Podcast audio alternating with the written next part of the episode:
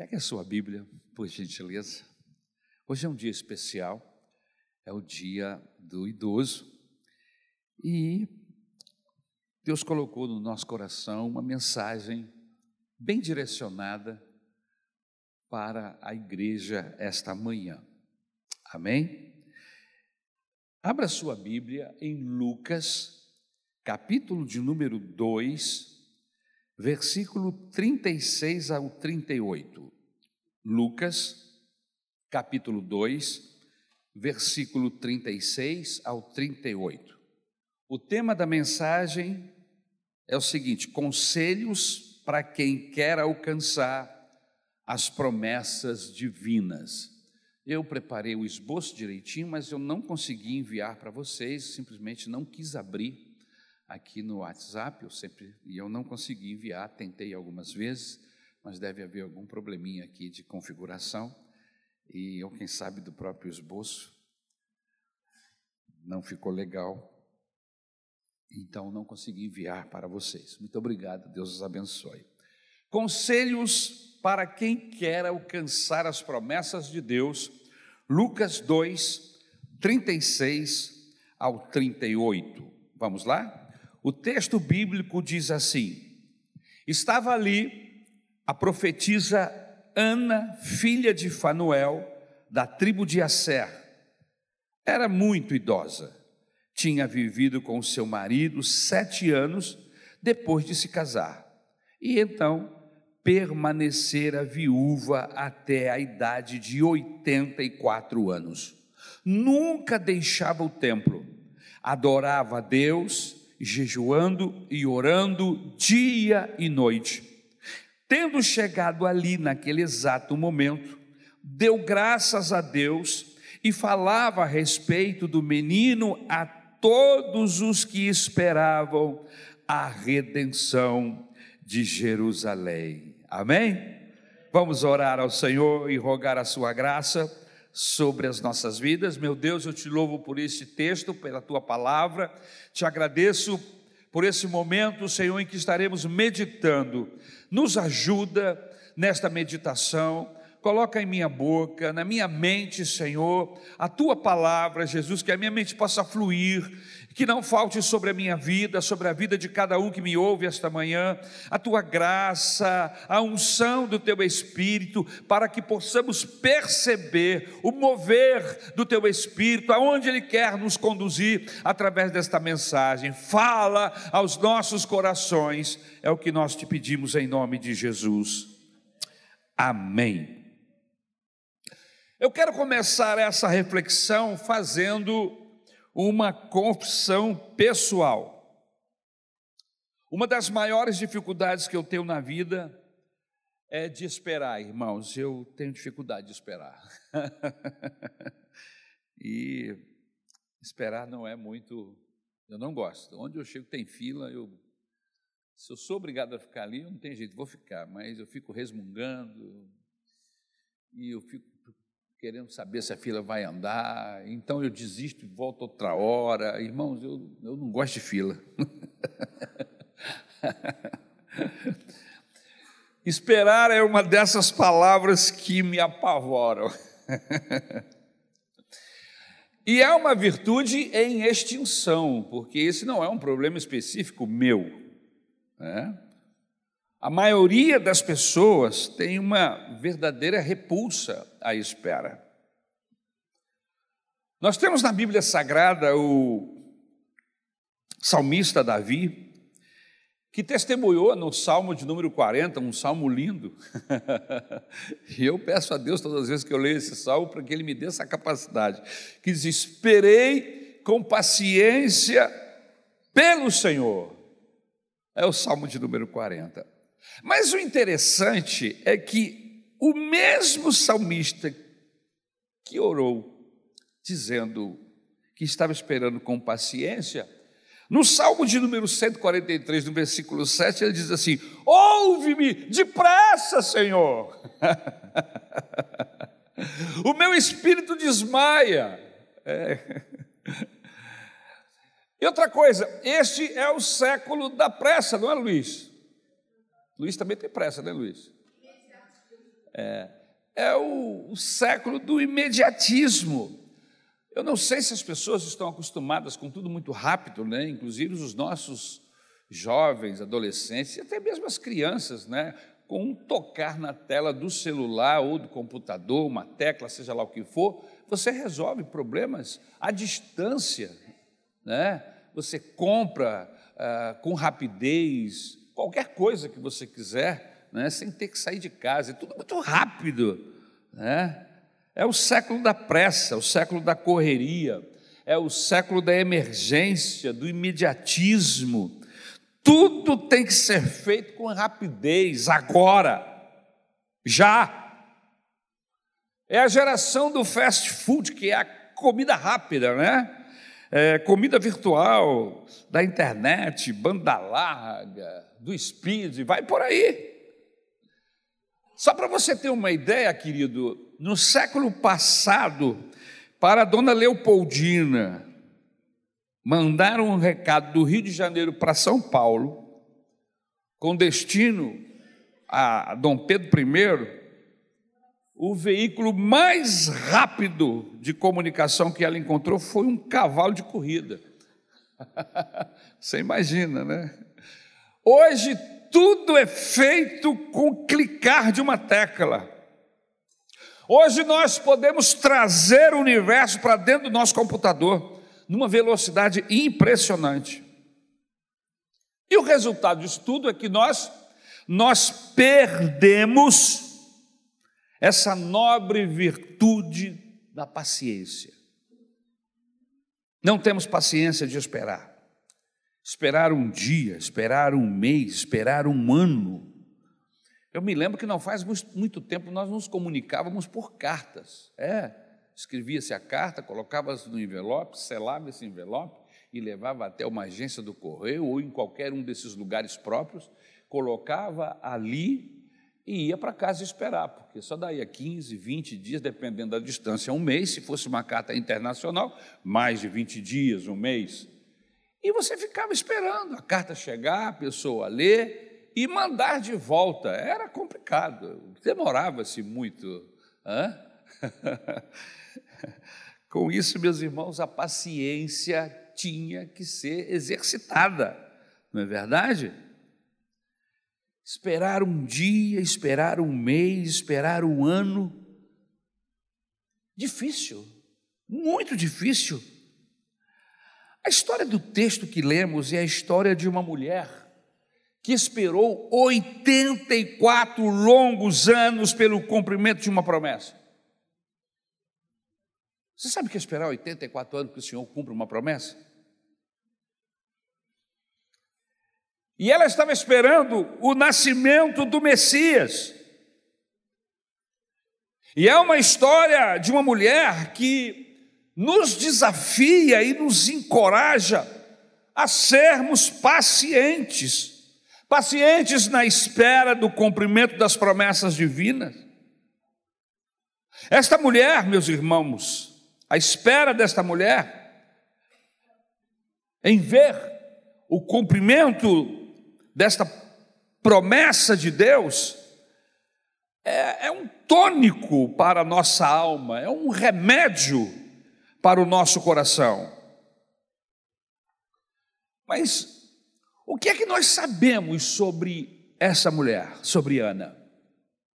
O que a Bíblia nos informa sobre ela? O texto nos dá algumas informações. Você está com o texto bíblico aberto? Dê uma olhadinha, acompanhe comigo. O texto fornece-nos algumas informações que são dignas de serem destacadas e também terem a nossa atenção. Dá uma olhadinha comigo aí. Primeiro, o seu nome, está aí no versículo de número 36, Ana. É? Ana tem o seu nome, o significado graça. Né? Você sabia? Tem alguma Ana aqui entre nós? Tem alguma Ana aqui entre nós? Hã? Tem? Tem aqui uma Ana aqui. Amém? Tem uma outra ali. Amém? Você sabia que o seu o significado do seu nome é graça? Hã? A Bíblia faz referência a duas Anas. A Ana, mulher de Eucana, a mãe de Samuel, e o registro está lá em 1 Samuel, no capítulo 1, versículo 2 também no capítulo 2, versículo 21. E a Ana profetiza aqui no Novo Testamento. E a sua origem, a sua filiação? O texto nos diz que ela era filha de Fanuel, da tribo de Asser. E Asser, meus queridos irmãos, foi o oitavo filho de Jacó, o segundo pela ama de Lia, Zilpa. Isso está registrado em Gênesis capítulo 30, versículo 13, e também em Gênesis 35, versículo de número 26. Depois da morte de Asser, seu nome cunhou-se a uma tribo, aldeia, entre a fronteira de Manassés e Efraim, onde tinha uma localização incerta, mas na época de Jesus, a tribo de Asser era tido como uma tribo perdida. Em Jeremias, capítulo de número 17, versículo 7, fala sobre isso. Sabemos também que Ana era profetisa. O versículo 36 nos dá essa informação. Há estudiosos na Bíblia que diz que durante muitos anos a voz profética estivera em silêncio. Agora, aqui, de repente, aparece esta profetisa, né? apesar de não termos um registro, de, de nenhuma de suas profecias, sabemos, à luz da palavra de Deus, do texto, que ela era de fato profetisa. Inclusive, meus queridos, as mulheres, ao contrário do que se possa é, ensinar, recebiam esse dom de Deus. A Bíblia, em diferentes passagens no Novo Testamento, apresentam mulheres profetisas, genuinamente profetisas. E o profeta, meus queridos, ele é boca de Deus. Ele anuncia aquilo que está no coração de Deus. Amém? Então eu, eu vejo nisto uma ação de Deus para trazer a mulher a uma condição igual dentro do ministério ou dos diversos ministérios na casa do Senhor boca de Deus, profeta, aquele que fala em nome de Deus. Amém? Então, nós temos na Bíblia Sagrada ah, algumas mulheres vocacionadas, como por exemplo Miriam, irmão de Arão, Débora, a juíza de Israel. Em Êxodo 15, 20 se fala de Miriam, em Juízes 4, 4 se fala de Débora, Ulda, mulher de Salum, segundo Reis capítulo 22, 4 as filhas de Filipe, ele tinha quatro filhas e as quatro profetizavam, diz o texto bíblico, Atos capítulo 21 e versículo de número 9. Lá na igreja de Corinto havia mulheres que detinham esse dom. O texto, Paulo nos dá essa informação em 1 Coríntios, capítulo 11 e o versículo de número 5. que mais nós sabemos sobre Ana? Sabemos que ela era uma viúva. Lemos no texto que ela vivera apenas sete anos com seu cônjuge, até que ele veio a morrer, versículo de número 36. A viuvez, meus irmãos, nessa época era um problema de gravidade monumental. Geralmente as viúvas nesse período, elas eram negligenciadas, elas eram ignoradas, elas eram esquecidas. Ser viúva nesse tempo era ser falado ou fadada ao esquecimento. A não ser que ela tivesse um filho ou uma parente que a remisse. Por essa razão é que nós vemos no Antigo Testamento, tanto no Antigo Testamento quanto no Novo Testamento, dar forte ênfase a se demonstrar bondade para com as viúvas e ajudá-las em suas aflições. O apóstolo Tiago diz que a, religião pura e imaculada consiste em visitar os órfãos e as viúvas em suas tribulações. É o Evangelho olhando, é o Senhor Deus através da Sua palavra, através dos seus comissionados, nos ensinando a olhar para a necessidade das viúvas daquela época. Essa mulher, Ana, era uma viúva. Outra coisa importante que nós é, percebemos aqui do texto falando sobre Ana, é que ela tinha uma idade avançada. Lucas diz que ela era de idade muito avançada, ou como diríamos hoje, bem idosa. Os anos haviam passado e agora contabilizava-se 84 aniversários. Seus cabelos já estavam descoloridos, a sua face marcada pelas rugas, e aí vai. Os anos haviam passado rapidamente e ela não havia se dado conta. Como no poema de Cecília Meirelles, em que espelho ficou perdida a sua face? O texto bíblico diz que ela era uma mulher piedosa. Diz aí no versículo 37, você está acompanhando comigo? Outra coisa importante que o texto diz sobre Ana é que ela não deixava o templo, servindo a Deus dia e noite, com jejuns e orações. Isso tudo acontece após a morte do seu marido. E ela passa a dedicar-se, após a morte do seu marido, em servir a Deus em um em um tempo integral. Ela doa todo o seu tempo para o Senhor. E ela o faz através das orações e dos jejuns. O texto diz que ela era devota, tinha uma devoção piedosa. Estas eram as marcas distintas desta mulher. Há uma curiosidade aqui, a expressão nunca se apartava do templo. Não sei se você notou, são detalhes que o texto nos dá sobre esta personagem.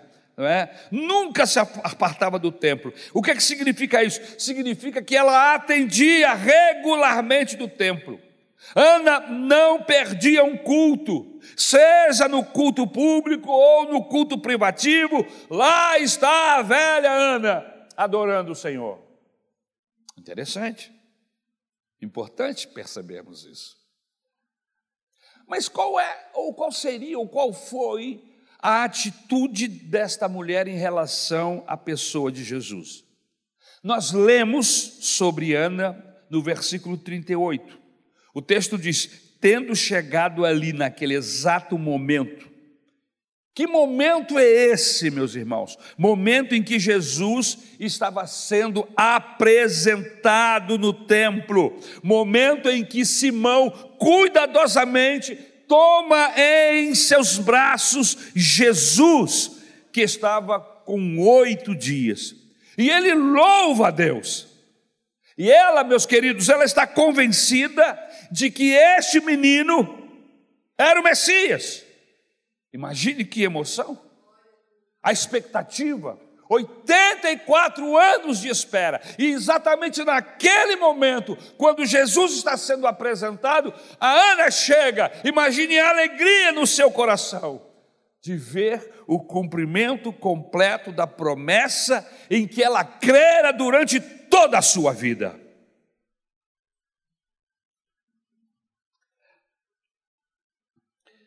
Eu quero aproveitar e abrir um parênteses, porque isso já vem acontecendo algumas vezes. Eu queria pedir aos nossos queridos adolescentes que, se você tem que sair, saia antes da mensagem, não saia durante a mensagem, ok? Saia antes, faz o que você tem que fazer e depois você volta. Porque você perde a mensagem, você se move no momento mais importante da reunião. Então eu queria, com muito carinho, chamar a atenção não apenas dos nossos adolescentes, mas de todos que, de uma forma ou de outra, precisam sair, principalmente para ir ao toalete. Façam isso antes, para que na hora da mensagem você possa estar com a sua mente focada naquilo que Deus tem para falar para você. Amém, igreja?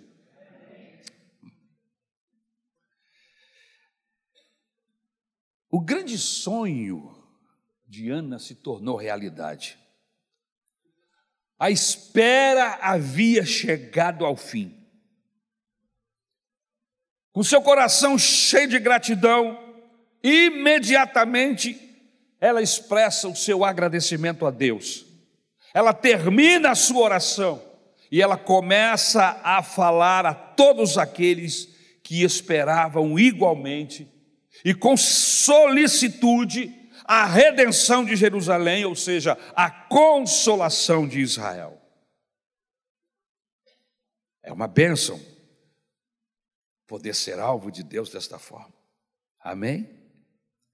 O que é que nós podemos aprender com este personagem, meus irmãos? Quais são as lições que Ana pode nos ensinar? É lógico que a história de Ana nos ensina algumas verdades de valor grandioso. Há aqui alguns princípios que devemos sempre nos lembrar. E quais são esses princípios, pastor? Vamos enumerá-los. O primeiro, amém? O primeiro princípio que nós percebemos aqui neste texto é que Deus nunca busca heróis, Deus busca pessoas disponíveis. Eu vou repetir. Deus nunca busca heróis, Deus busca pessoas disponíveis. Volte o seu olhar para o versículo de número 37 que diz assim: Não deixava o templo, servindo a Deus dia e noite com jejuns e orações. Muitas vezes nós ficamos pensando que o Senhor está atrás de super-heróis. Mas se nós começarmos a prestar atenção na Bíblia, nós vamos ver que ele não está buscando heróis, que ele está buscando gente disponível gente que investe em dar tempo, em, em, em, se colocar à disposição dele para ser usado. Quem era Ana, meus irmãos? Ana não era nenhuma heroína como Joana Dark, como Joana Well, uma menina prodígio em ciência e literatura.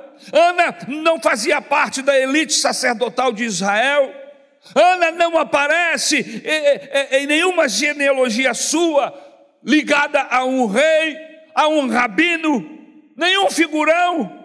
Quem era seu pai? Um tal de Fanuel, um personagem desconhecido de uma tribo perdida. A tribo a qual ela descendia era uma das tribos que, que se perdeu no, no, nos processos é, é, babilônicos de ida e volta para Jerusalém. Ao longo do tempo, esta, esta é tribo se perdeu. Mas veja que Deus tem um olhar voltado para pessoas que disponibilizam tempo para Ele. Ela era uma viúva pobre, já avançada a idade. Seu nome é citado uma única vez no versículo 36 e nunca mais se ouviu falar dela. Seu nome não é citado nos livros de história, nas crônicas dos reis, nas literaturas nunca fizeram um memorial em sua honra. Não há nenhum interesse de qualquer arqueólogo em encontrar o túmulo de Ana. Não, não, não existe esse tipo de interesse. No entanto, a Bíblia Sagrada diz que ela era profetisa.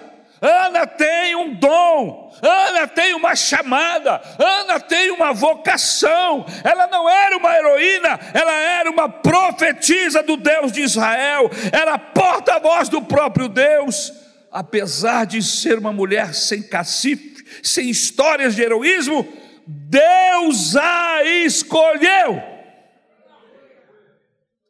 Isso é, um, é uma alegria para nós, saber que Deus não tem o seu olhar voltado para os, os principais, os que são separados pela beleza ou por algum ato heróico mas ele tem um olhar para quem tem o coração disposto, aberto, que investe em ter tempo com ele. Ao contrário do que se pensa, Ana não era uma fanática inconsequente, ou uma dessas ratazanas de igreja. Ana era uma mulher disponível que decidiu investir os seus últimos anos de sua vida servindo aos propósitos de Deus. Queridos, nós estamos vivendo hoje a glorificação do forte. Nós estamos vivendo hoje o apogeu do mundo dos atletas. O mundo que nós estamos vivendo é o mundo que só valoriza o rico, que só valoriza o nobre, o bonito, o chique, o famoso, o hábil, que só valoriza o que nasceu em berço esplêndido, o que tem sangue azul, de uma cultura grega e não judaica. A beleza na cultura judaica é outra. O belo no judaísmo não é o atlético. Aliás, o judeu não mostrava seu corpo. A beleza para o judeu eram os valores que a pessoa tinha. No ancião, eram suas cãs brancas. Cultura esta que estão querendo abolir do nosso meio. Queridos, nosso mundo tem pouco espaço para os fracos, pouco espaço para os pequenos.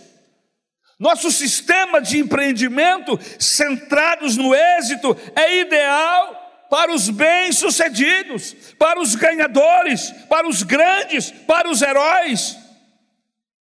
Nós vivemos em uma geração em que as pessoas são descartadas, inferiorizadas, e algumas vezes marginalizadas. Por quê? Porque são pobres, por causa da cor da pele, e porque não têm um visual que seja de acordo com as expectativas da sociedade. Com isso, meus queridos, eu aprendo que Deus não busca heróis e nem heroínas, Deus busca gente disponível Deus tem um lugar para os pequenos. No seu livro, os últimos se tornam os primeiros, e até mesmo o perdedor recebe mérito. Queridos, o processo seletivo de Deus é totalmente contrário do processo seletivo dos homens. Deus é alguém que não enxerga o mundo como o mundo enxerga as pessoas.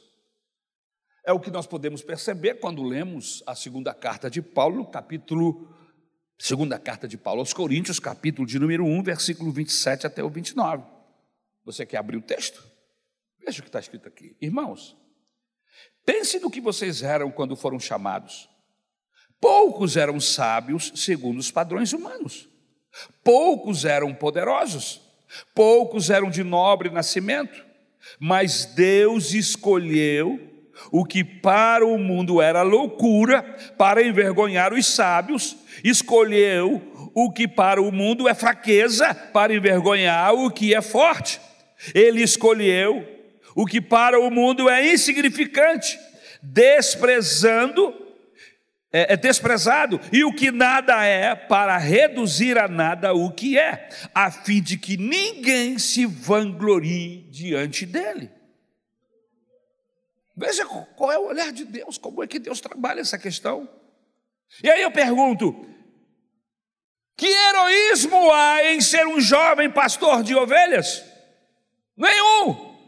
Mas Deus escolheu Davi para ser rei de uma nação. E aonde ele estava?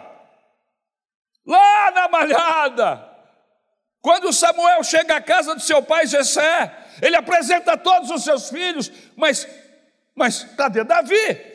O profeta desesperado pergunta a Jessé, Jessé, acabaram-se os mancebos, os seus filhos? Não tem mais nenhum, mas Deus me enviou, aqui tem que ter alguém. E disse, ah, tem alguém lá na malhada, tem alguém lá cuidando das ovelhas, é o meu filho menor. Queridos, que esplendor existe em ser um vaqueiro agricultor em um lugar obscuro e desconhecido chamado Tecoa. Nenhum, irmãos. Mas Deus escolheu Amós para ser profeta no reino do norte. Amós capítulo 7, versículo 14. Que honra há em morar numa pequena cidade por nome Tisbé, uma cidadezinha inexpressiva no município de Gileade Não há nenhuma honra, mas foi de lá que Deus buscou Elias, sem títulos, sem diplomas, sem referências, sem projeção social. Para quê? Para ser um profeta que veio dar um golpe no orgulho dos poderosos. É o que registra 1 Reis, capítulo de número 17, versículo 1. Que heroísmo há em ser um pescador rude, irmãos? E analfabeto. Nenhum. Mas Deus buscou Pedro para torná-lo um poderoso pregador, é o que diz Lucas capítulo 5, versículos de 1 a 11. Queridos, a verdade é que alguns de nós jamais seríamos escolhidos para coisa alguma, e eu me coloco nessa posição. Alguns de vocês jamais seriam selecionados para nada. Você não nasceu em um berço de ouro, não corre em suas veias sangue azul, você não tem um grande nome, mas é exatamente pessoas desta estirpe que Deus escolhe, que Deus chama, que Deus vocaciona e usa de uma maneira poderosa em suas mãos.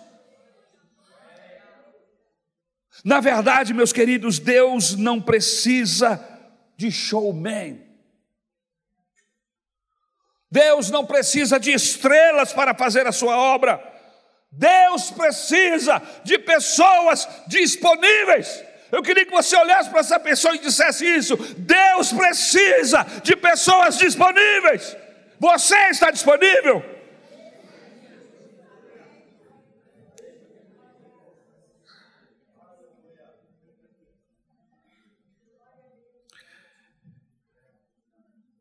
Geralmente nós acreditamos que quanto mais publicidade, principalmente nos nossos dias.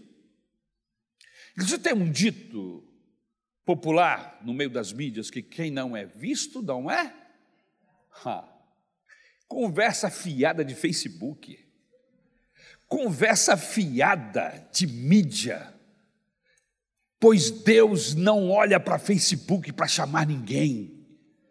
Deus não olha para nenhuma outra mídia para chamar os seus. Aleluia! Pode ser que você fique esquecido para os outros, mas para Deus Ele sabe quem é você. Você é conhecido do céu. Eu já vi líder, pastor usando esse dito, parece até que ele não serve ao Deus eterno, irmãos. Deus não se coloca, Deus não aproveita-se de mídia para aproveitar ninguém. Ele está atrás de gente disponível, convertida, que tem o seu coração totalmente dele, aleluia. E geralmente essas pessoas não estão nas mídias para a sua e a minha desgraça.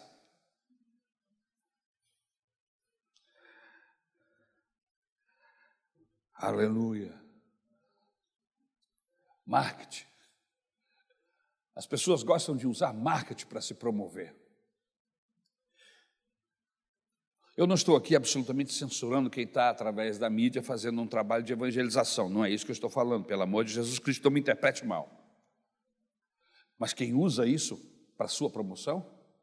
Por causa dos views? Você está perdendo seu tempo. Deus não, não chama ninguém que tem muito view. Você já, já olhou aqui os exemplos que eu dei? Esses caras não eram conhecidos, não tinham view nenhum, mas tinham view de Deus. Tinham os views de Deus.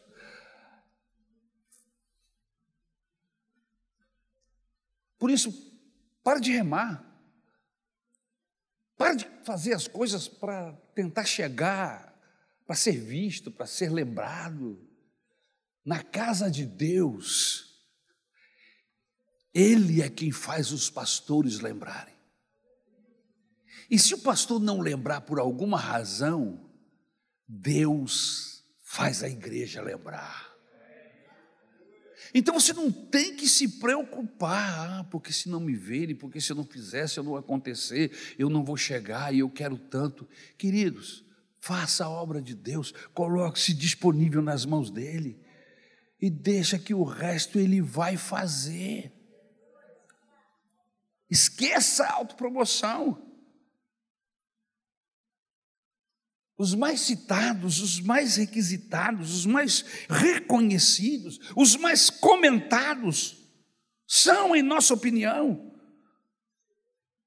os mais usados por Deus? Não.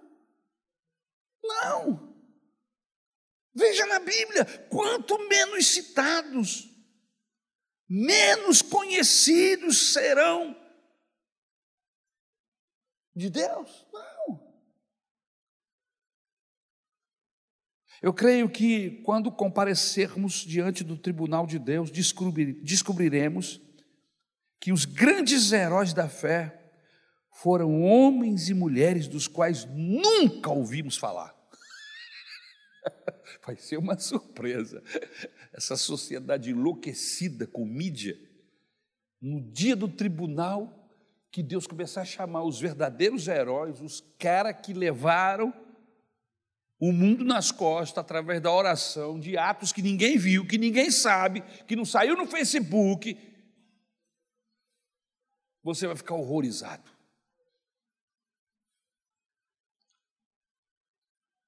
O que mais podemos aprender com Ana? Quais são os princípios? Em segundo lugar, lembra do que eu falei? Em primeiro lugar, lembra? Deus não busca heróis famosos, Deus busca disponíveis. Qual é a segunda lição? Nunca é tarde para sonhar. Grandes sonhos Nunca é tarde para realizar grandes empreendimentos para Deus.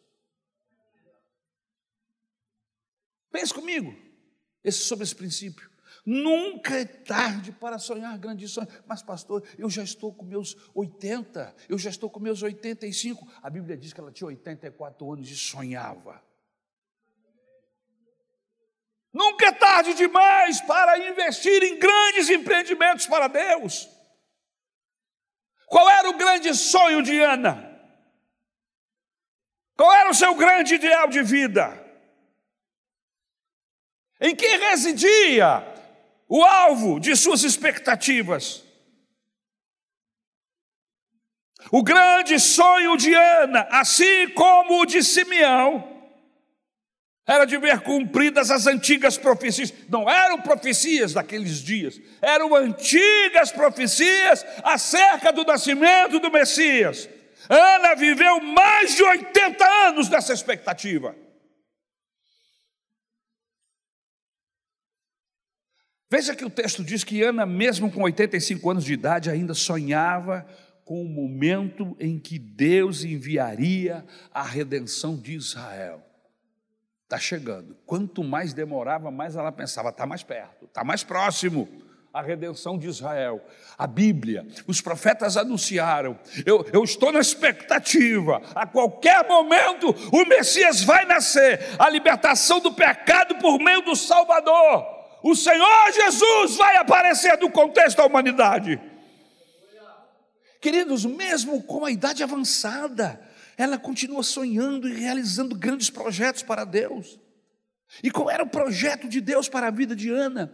Mesmo com a idade avançada, o projeto de Deus na vida desta mulher é que ela anunciasse àqueles que, como ela, esperavam pelo Salvador. Acaso existe um projeto maior e mais nobre do que este? ser porta-voz de uma novidade, de cumprimento de uma promessa como essa. Quando ela viu o, o, o, Senhor Jesus sendo apresentado, ela já saiu dali anunciando: olha, nasceu, cumpriu-se, a palavra profética de Deus acerca do Messias cumpriu. Eu acabei de ver com os meus olhos o Filho de Deus sendo apresentado, a redenção de Israel, a redenção do mundo sendo apresentada ao próprio Deus.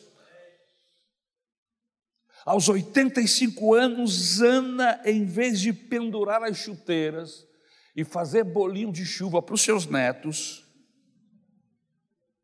o que não a impedia de fazer. e os netos teriam que ser postiços porque ela era viúva.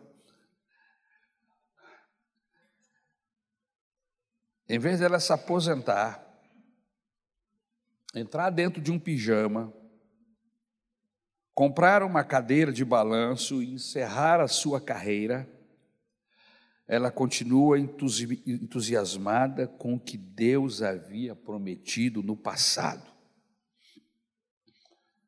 Ela não está pensando em aposentadoria. Ela tem motivos nobres, ela tem motivos dignos, grandiosos para continuar envolvida, entusiasmada, trabalhando. Deixe-me lhe dizer algumas coisas importantes para você antes de irmos embora.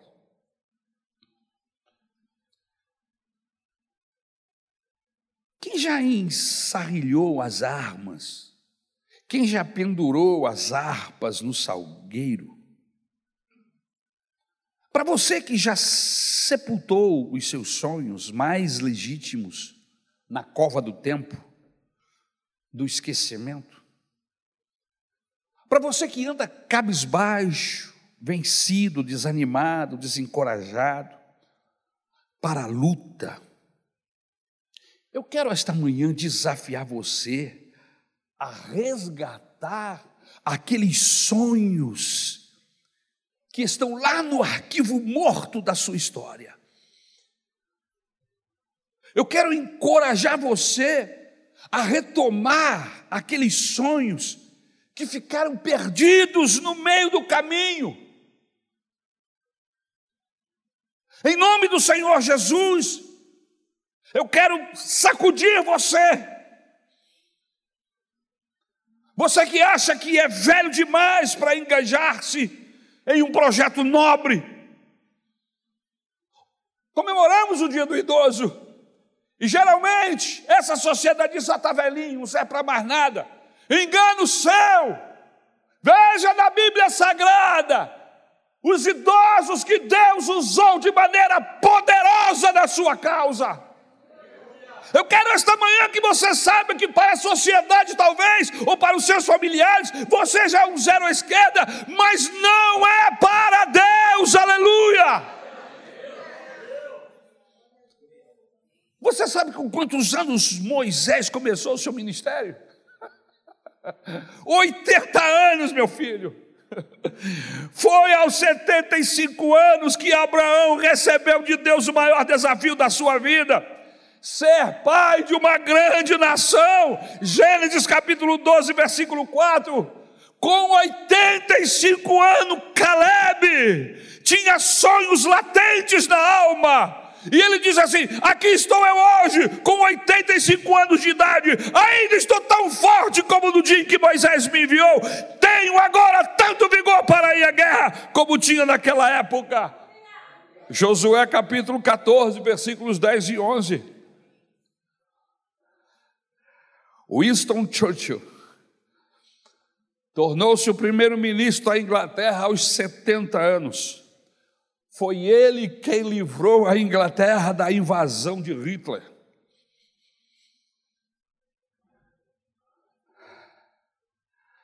Louvado seja o nome do Senhor. Você pode dar glória a Deus? Glória a Deus. Aleluia. Muitas vezes nós começamos algum projeto na nossa vida e por alguma razão nós desistimos. Porque aquele dia não, não foi legal, eu não estava bem. Porque eu não fui feliz em um determinado momento. E aí eu guardo o projeto, eu desisto dele. Pois Deus trouxe você aqui esta manhã para dizer a você Traga esse projeto para a mesa outra vez.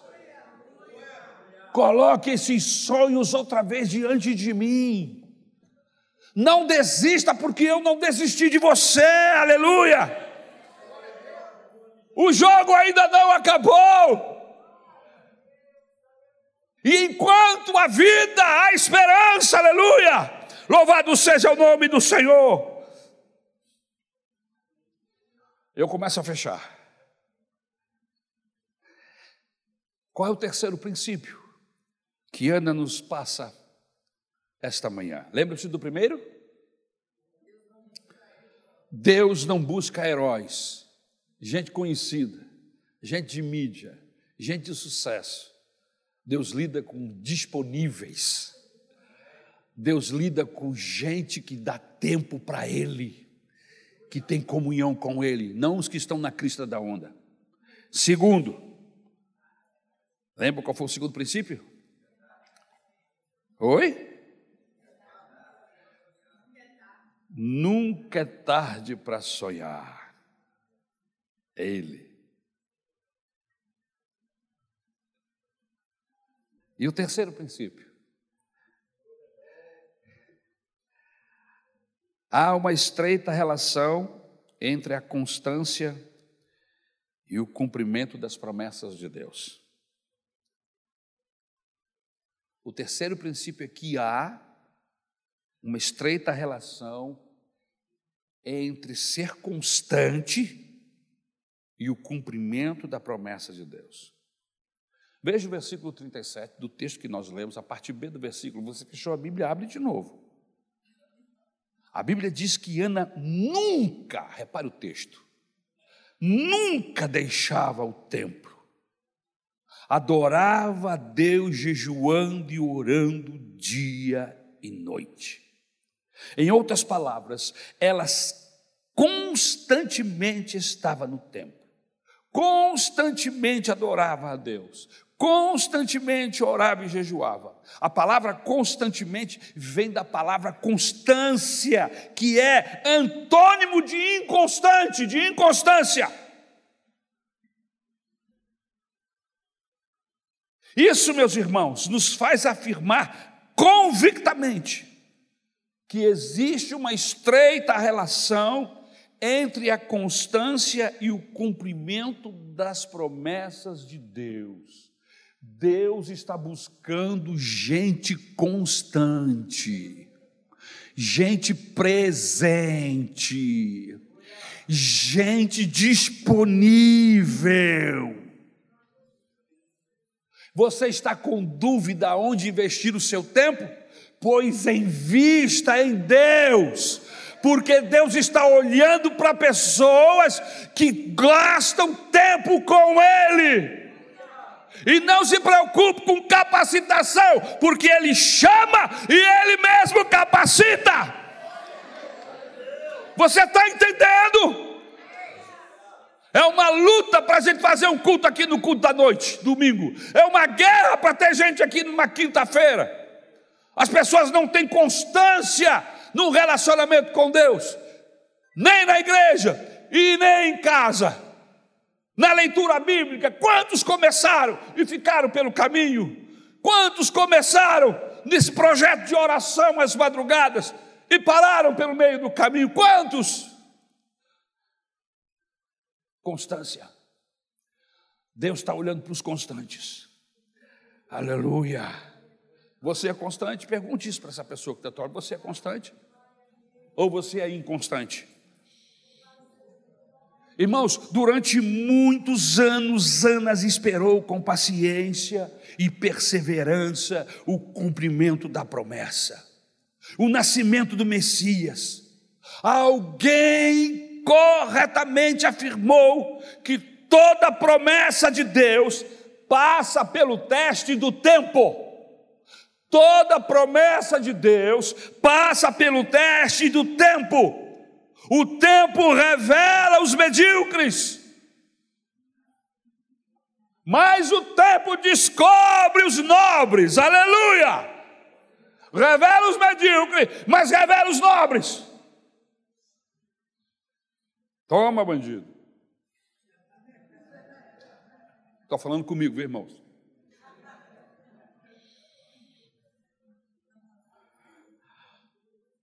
A constância é a rainha de todas as virtudes. Porque só quem possui a constância consegue terminar projetos. Só quem possui a constância consegue realizar sonhos. Só quem possui a constância consegue efetivar metas e alcançar as promessas de Deus. Mas está demorando, fique firme, continue fiel, não saia do seu lugar, continue ali. Compre azeite suficiente, porque pode demorar, mas uma coisa é certa: vai chegar o dia em que a promessa vai se cumprir, e os constantes, os que têm azeite, guardado azeite na botija, esses vão ver o noivo chegar.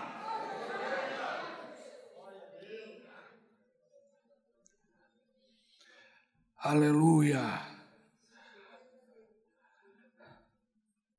A inconstância frustra as pessoas de boa vontade, embriaga o valente, ela enferruja a têmpera do herói e mata o gesto nobre, conspira contra os corajosos, deprime os visionários, sepulta projetos gloriosos. E atrasa o prêmio das conquistas é mãe da procrastinação, irmã da mediocridade e filha do medo. Você está falando de quem, pastor? Da inconstância. A inconstância é mãe da procrastinação, irmã da mediocridade e filha do medo. Ana, em vez de olhar para as circunstâncias, ela fica, fita os seus olhos nas promessas. Me passou pela mente agora um louvor, um hino antigo da harpa cristã que diz assim: firme, firme, firme nas promessas de Jesus, o oh Cristo, firme, firme, sim, firme nas promessas dos Jesus. Firme nas promessas hei de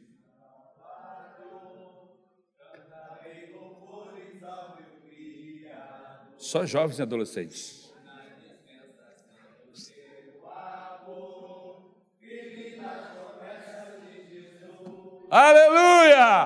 Firme, firme, firme nas promessas do o Cristo, firme, firme Sim, firme nas promessas de Jesus. Firme, irmão. Não desista agora, não abra mão agora. Está mais perto, ele está chegando, a promessa vai se cumprir. Aleluia.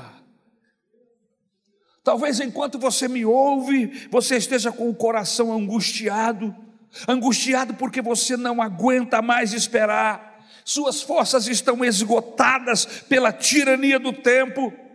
As promessas de Deus, as promessas que Deus lhe fizera, parece que o tempo envelheceu e os anos acaducaram. Mas eu vim aqui esta manhã para lhe dizer que promessa de Deus não caduca, leis humanas caducam, mas as palavras de Deus não caducam.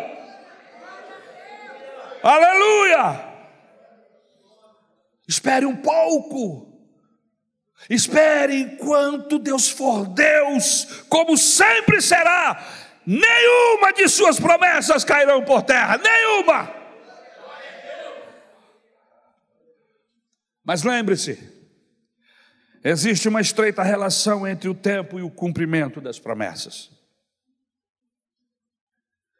Aos 75 anos, Deus prometeu a Abraão um filho. Isaac. Isaac nasceu quando Abraão tinha 100 anos, irmãos, veja.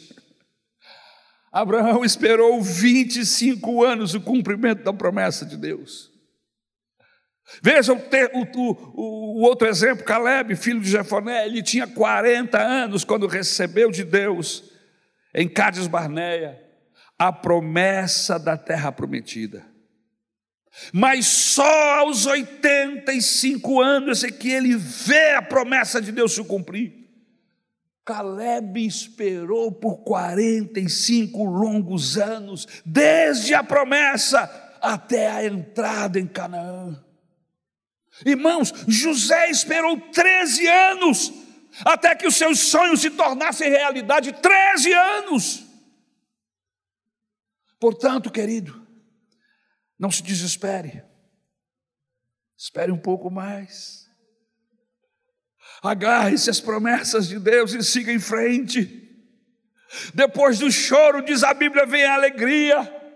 Depois das lágrimas vem o consolo. Depois do deserto vem a terra prometida. Depois da humilhação vem a exaltação. Depois da cruz vem a coroa. Depois da prisão vem o trono. Oh, riamarabachandarabalabaxaias.